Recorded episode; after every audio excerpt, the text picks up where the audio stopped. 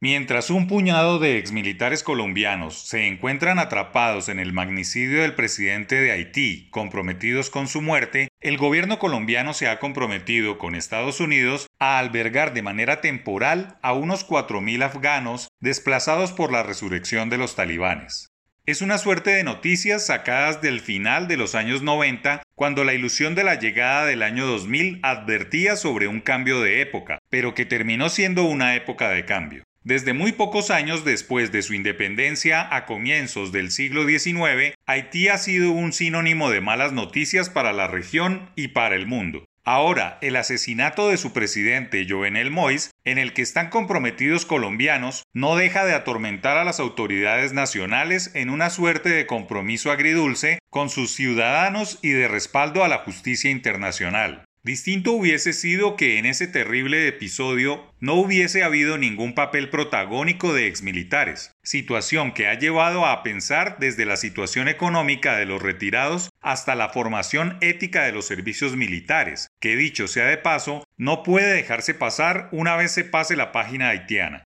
Y como si fuera poco, al déjà vu proveniente de Haití que compromete la imagen colombiana en el mundo, llegan las noticias del retorno talibán en Afganistán, hechos que eran casi anecdóticos globales, pero el gobierno los localizó al aceptarle la propuesta de Estados Unidos de albergar de manera temporal unos 4.000 desplazados de ese país en tránsito hacia Norteamérica. Por razones humanitarias, Colombia está obligado a hacerlo, y más aún como aliado incondicional de Estados Unidos. Decisión que seguramente acarreará las críticas de una región cada vez más antiestadounidense y que ve en el caso Afganistán una nueva derrota internacional por intentar solucionar problemas internos más allá del continente. En estos momentos hay más de un millar de haitianos transitando por la carretera panamericana de sur a norte rumbo a Estados Unidos, vía Urabá, también desplazados por la inestabilidad política de su país, la pobreza o una combinación de esas circunstancias invisibles que obligan a las personas a buscar un futuro mejor en otra parte.